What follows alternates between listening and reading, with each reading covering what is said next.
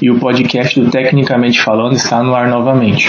E dessa vez nós vamos falar de um assunto que tem ganhado bastante evidência nesse período de pandemia e tem ganhado um certo destaque agora durante os playoffs da NBA que está chegando em sua reta final. O assunto da vez agora vai ser Analytics, a análise de jogo.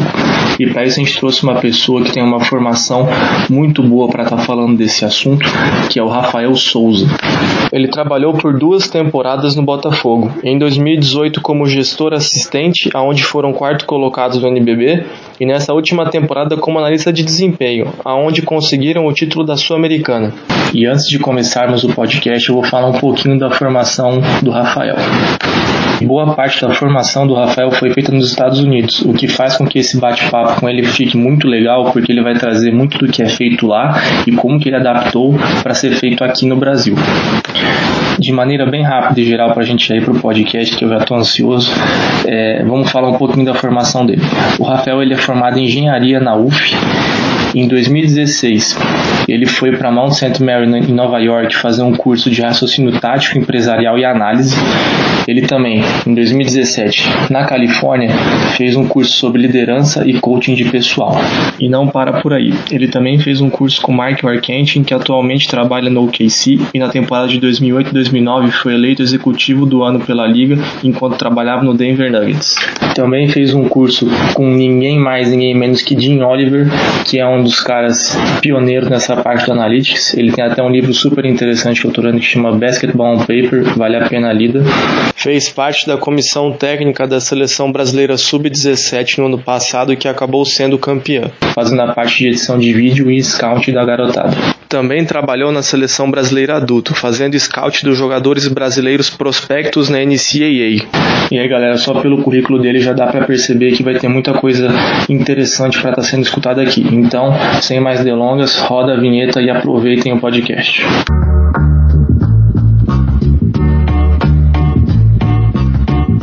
Para o pessoal saber, a gente dividiu aqui com o Rafael três temas, né, que a gente vai estar conversando, que são áreas que ele, hoje ele trabalha, né, que é essa parte do analytics, o scouting e também um pouco da edição de vídeo, né. Então, vamos falar já do primeiro tema, Rafael. É, de maneira resumida aí, se alguém chegar para você e te perguntar o que, que é o analytics, para que, que serve, como que eu estudo, como você responderia para essa pessoa? Então, Pedro, é, o Analytics ele nada mais é do que um trabalho com, com as estatísticas, né, que te gera diversos índices que te indicam alguma coisa. Ele é uma ferramenta para tomada de decisão e ele serve tanto para te confirmar alguma, alguma impressão que você tem de um jogo ou de um jogador, de um time, quanto para te dar uma informação que você não tem. Então, às vezes, você calcula diversos índices, você observa esses índices, você, quando eu digo observa, é ver não só o índice que você encontrou, mas comparativamente também, se você está analisando um jogador, quanto que esse índice é, quantitativamente falando, representa nos outros jogadores, certo? Assim como o time. Então você tem que ver no meio em que ele está inserido, se ele é maior, menor, o que, que aquilo representa. Então, por exemplo, se você tem quantidade de arremessos num jogo e você divide pelo tempo de jogo em minutos que aquele jogador tem, você vai ter o quê? Arremessos por minuto, certo? Isso te dá, de certa forma, um volume de arremessos. Mas aquilo ali te mostra alguma coisa? Depende. Depende de quanto aquele índice vai estar tá, é, tendo de resultado nos outros jogadores, na liga que ele está inserido, nos outros times e dentro de um determinado contexto. Entendeu? É legal, eu acho que ficou bem resumido. A ideia é essa mesmo. E dentro de, de, do Analytics, né, como é que funciona? Você meio que já respondeu, né? Mas como é que ele funciona e que tipo de resposta eu consigo obter por ele? Você falou que gera alguns índices, né? Qualquer índice eu consigo criar uma, uma fórmula, uma maneira de extrair esses números e eu vou conseguir ter um índice qualquer ou tem alguns já que são já específicos né, da modalidade? Então, Pedro, existem sim, mas assim, como a gente conversou anteriormente sobre analytics, né, num, num, outro momento, o analytics ele não é como o scouting, por exemplo. O scouting ele tem toda uma metodologia de trabalho, ele, ele, ele é uma ciência fechada, digamos assim, ele é uma profissão que por mais que esteja em evolução, você depois de estudar você sabe como trabalhar.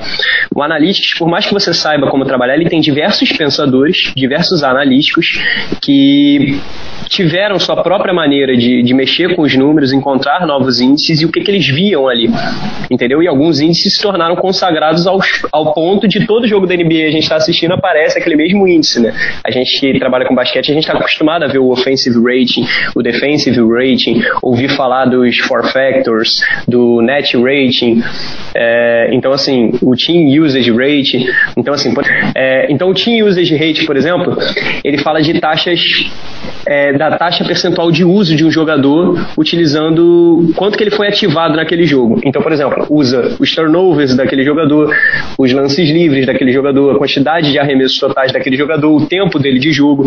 Por quê? Porque isso é o que vai fazer diferença na, nas posses de bola que aquele jogador teve no jogo, entendeu? Então você viu aquele vídeo que eu fiz sobre Four Factors, né? Os quatro pilares do, do ataque de um time. Depois no final do vídeo eu, eu passo os caminhos aí para quem quiser assistir, aprender um pouquinho mais sobre essa parte, para a gente não ficar focando muito nisso aqui, que a ideia é dar uma passada geral, né? Mas assim, os four factors, por exemplo, são os quatro pilares do ataque de um time, né? Então você tem o aproveitamento efetivo, que ele é ajustado para o número de arremessos de três pontos que o, que o jogador converte, fazendo com que realmente o aproveitamento dele suba se ele converte arremessos de, se ele converte arremessos de 3, porque vale mais do que a bola de 2. Certo? Então, assim, 3 pontos vale 50% a mais do que a bola de 2. Então, na fórmula, você tem mais 0,5 vezes 3 pontos, mostrando que, assim, você pesa é, aquela bola de 3 que está caindo para subir o aproveitamento daquele jogador. Por que, que é importante o aproveitamento efetivo? Porque se você a gente extrapolando aqui, visando a compreensão, né? Se você acerta todos os arremessos, você vai ganhar o jogo, certo? Então, assim, é, os outros pilares são lance livre, porque se o time adversário parar os seus ataques com falta, você vai conseguir ganhar pontos se o seu fator de lance livre estiver alto, você vai conseguir converter esses lances livres e, e conseguir pontos. O percentual de turnover ele otimiza o seu ataque, porque se você não perde posses de bola, você consegue realmente produzir o que o seu time vai teoricamente gerar a cada posse, entendeu? E o percentual de rebote ofensivo, porque se você otimiza, de novo aqui extrapolando para essa compreensão, né? se você consegue 100% de rebotes ofensivos disponíveis, você vai ter você vai ter uma segunda chance de atacar toda vez que você errar a sexta, concorda? Porque nas chances que você tem de pegar o rebote ofensivo, você vai estar tá conseguindo esse rebote, então você vai ter sempre outra chance de atacar o aro. Então tudo isso potencializa o ataque. Então, eu passei rápido por outros fatores, mas a gente pode falar aqui, por exemplo, do rating ofensivo, que é a quantidade de pontos produzidas a cada 100 posses, que normalmente fica em torno de 100, 110 pontos, mas isso varia é, dentro da liga em que, o, em que o jogador faz parte, dentro do time em que ele está incluso, da maneira como joga, e o defensive rating, que é a quantidade de pontos sofridos a cada 100 posses. Entendeu? E eu acho que basicamente esses são os principais. Assim. Tem o net rating também, mas é um pouquinho mais avançado, que é a diferença entre a produtividade ofensiva e a defensiva. Existe floor percentage também, então quem, quem tiver interesse nisso, eu recomendo aquele mesmo livro que você comprou, né? Do Basketball on Paper, do Jim Oliver, que fala bastante sobre diversos fatores. E, por exemplo, o floor rating, ele é o percentual de posses em que o jogador pontuou baseado nas posses totais do jogador, entendeu? É porque é difícil ficar explicando isso em áudio, né, num podcast. Mostrando é, um pouco mais termo, fácil. Né? O pessoal confunde. Exatamente. Eu, se não concentrar aqui, eu não consigo pegar. Pois é, entendeu? Rafael, é, a gente tá, é, algumas coisas a gente vai pegando aqui, é, mas como que você vê a relação do profissional com o head coach? Assim, qual a importância que você vê dentro do, das decisões do treinador e como que é a interação entre, entre você e o treinador? Né? Eu acho que nos Estados Unidos tem uma, uma tradição maior disso, mas aqui no Brasil está começando. Né? Então, Tomás, é, isso é essencial. Primeiro, porque, como eu falei anteriormente, o Basketball Analytics ele é uma ferramenta para tomada de decisão, né? Então, você tem que ter em mente como o seu técnico toma decisão, no sentido de que quais índices são importantes para ele na hora de tomar decisão, entendeu? O processo de tomada de decisão é dele. Você não vai chegar para ele e dizer, olha, você tem que fazer isso.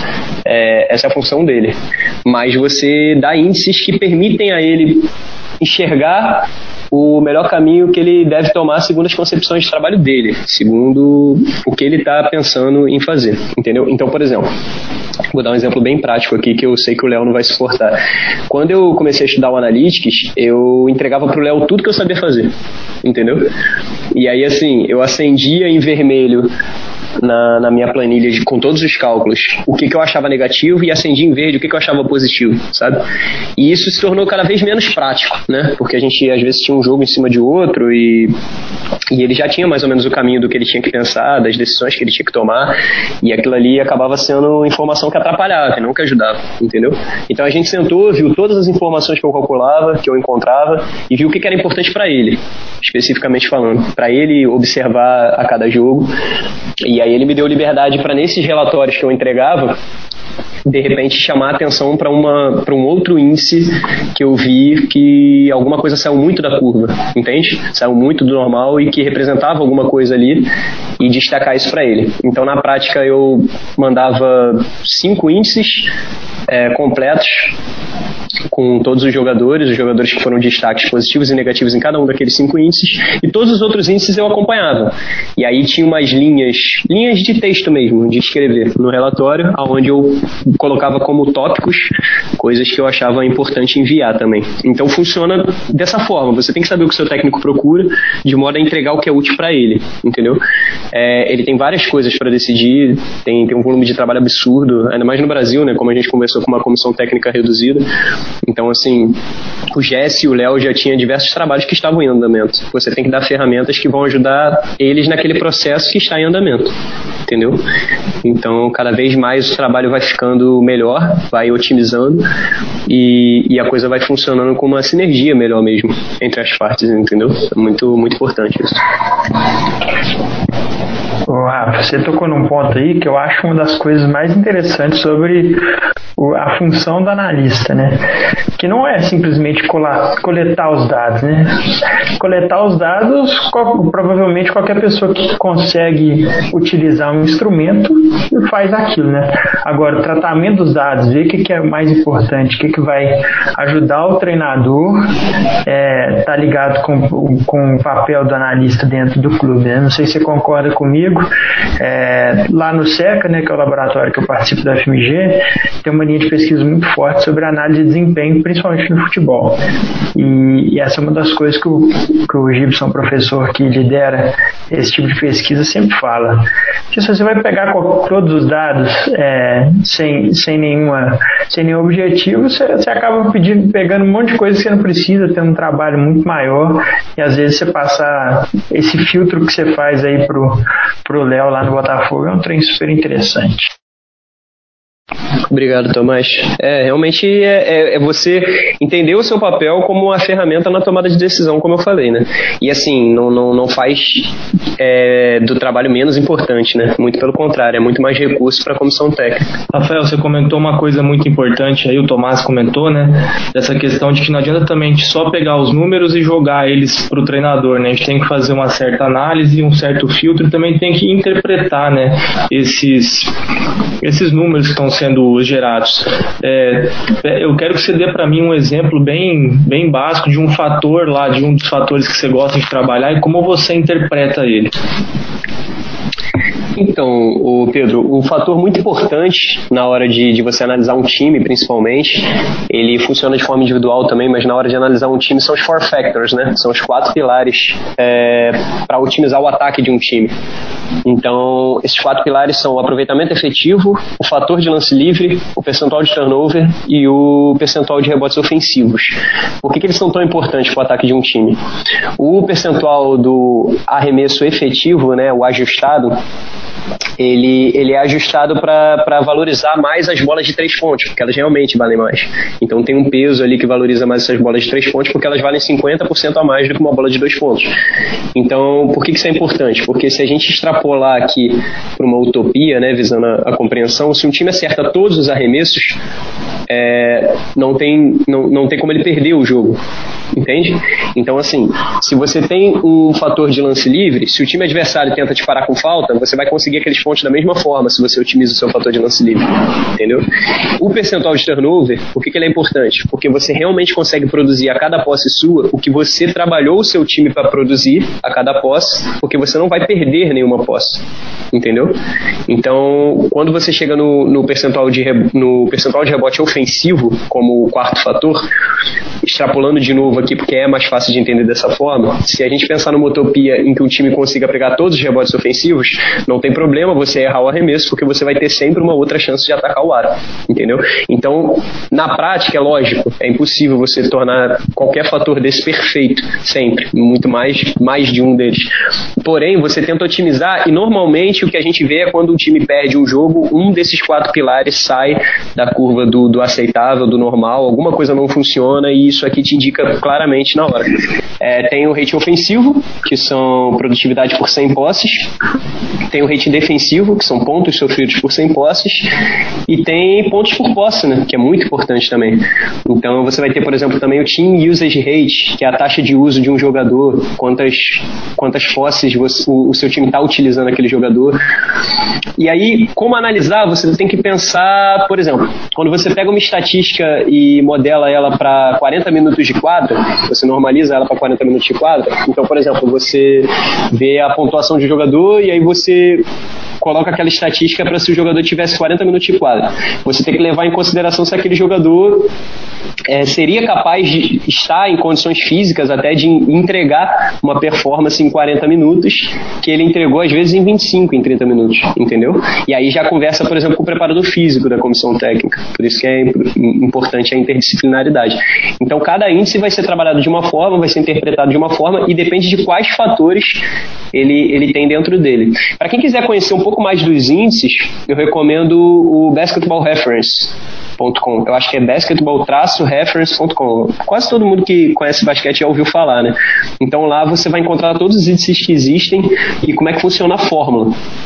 Então, assim, conforme eu falei naquela pergunta sobre como é o, o que é o Analytics, né? O Analytics ele não é uma ciência fechada. Então, tiveram diversos estudiosos disso que trabalharam com as estatísticas de uma determinada maneira, que geraram, por sua vez, um determinado índice que mostra alguma coisa. Então, se você pega o total de arremessos, por exemplo, e divide pelo tempo de quadra, você vai ter arremessos por minuto. Se aquilo ali te mostra alguma coisa ou não, depende do meio que o jogador está inserido, né? Aquele volume de arremesso. Então, isso é bem legal. Você falou aí do site, também tem um que eu, que eu comecei a dar uma fuçada aí, é o nbastuffer.com. Ele tem alguns, alguns parâmetros lá, não sei se você conhece, mas eu já dei uma olhada. Já entrei, cara, já entrei. Tem umas coisas legais lá. Bem legal. Eu vi, eu vi seu vídeo também recomendando alguns, alguns veículos de, de conteúdo de basquete para entrar, bem legal. É o que eu tenho usado, nessa pandemia aqui é o que eu tenho usado. Começar a mudar, inclusive, na verdade, já porque seca a fonte. Ah, sim. Rafael, dentro da, da, do, dessa parte da Analytics, vamos encaminhar para a última pergunta, porque tem muito tema, né? Você, você falou muito dessa questão da, da formação profissional relacionada ao esporte, a gestão, foi tudo feita fora do Brasil. E quando a gente fala dos Estados Unidos, é uma realidade absurdamente diferente do que a gente tem aqui hoje no nosso alto rendimento. É, como é que faz essa adaptação do que você viu lá para cá, né? Porque lá, eu não sei, cada time tem mais de 5, 6 pessoas só para esse departamento de análise. Então, como é que você vê isso e como seria uma aplicação é, na base? Porque às vezes eu não tenho muito recurso, mas eu quero fazer isso. Como eu consigo fazer? Então, Pedro, é, vamos por parte. Primeiro, aquela, aquela questão da diferença de, de estrutura, né? Como, como adaptar isso para a realidade brasileira. O Analytics ele está começando, está engateando ainda no Brasil no basquete, né? Então, assim, a gente tem o Synergy, que dá diversas estatísticas pra gente, mas não dá os índices analíticos, né? Não dá usage rate, não dá offensive rating, defensive rating, é, não dá os, os four factors, ele, ele até tem alguns, mas não todos. Então, assim, o, o, percentual de rebote, por exemplo, como é que você pega no Synergy o rebote do adversário, entendeu? Em cima do seu time, é complicado.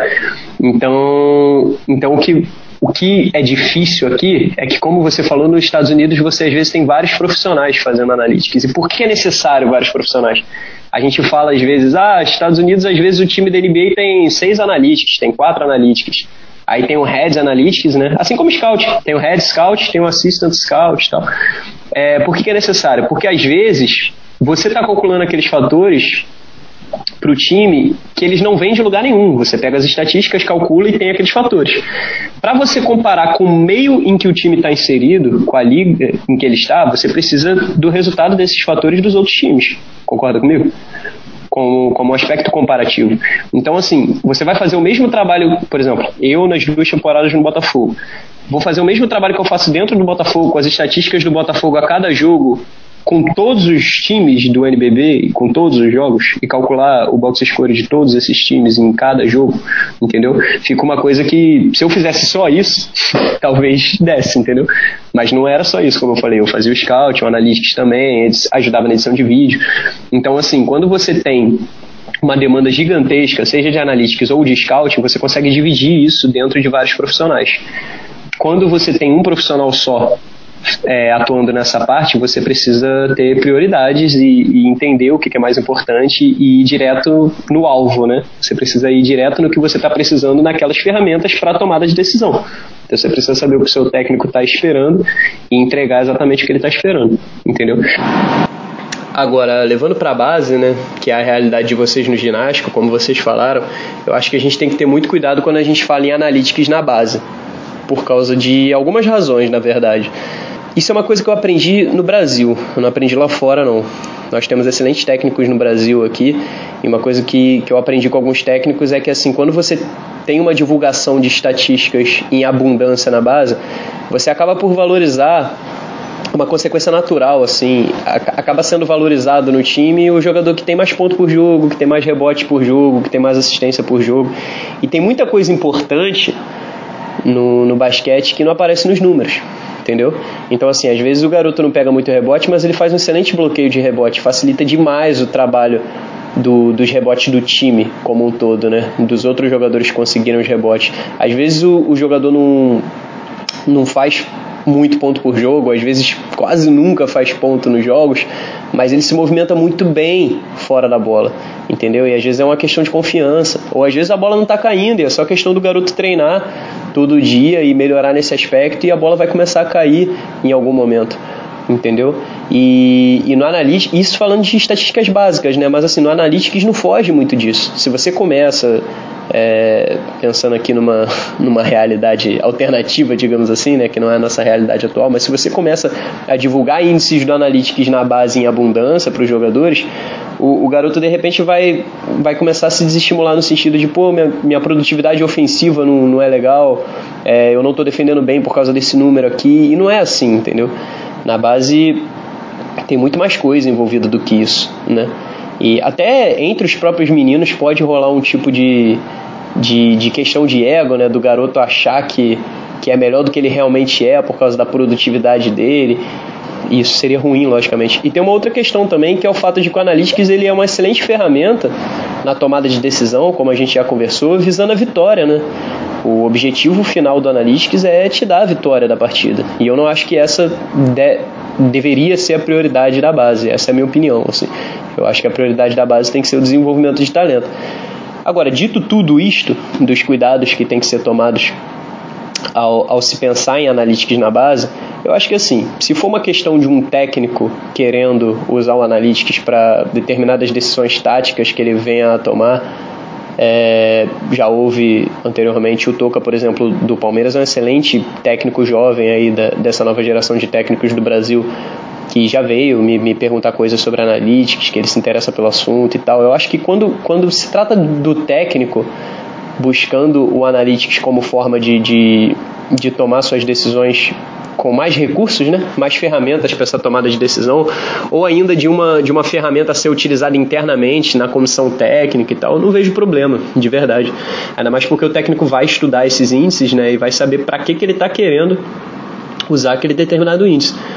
E pensando nesse, nesse ponto, né, algo do Analytics poderia ser usado na base, eu acho que, assim, sem dúvidas, a questão do posses por jogo, a questão do pace, já poderia ser utilizada de agora, assim. Eu acho que todo, todo técnico, minha humilde opinião, tá, deveria entender o que, que é o pace, o que, que, que, que significa se esse número for maior, for menor, porque é muito difícil a olho nu você saber se o seu time está trabalhando mais a bola, se ele está trabalhando menos a bola, se ele está rifando demais a bola.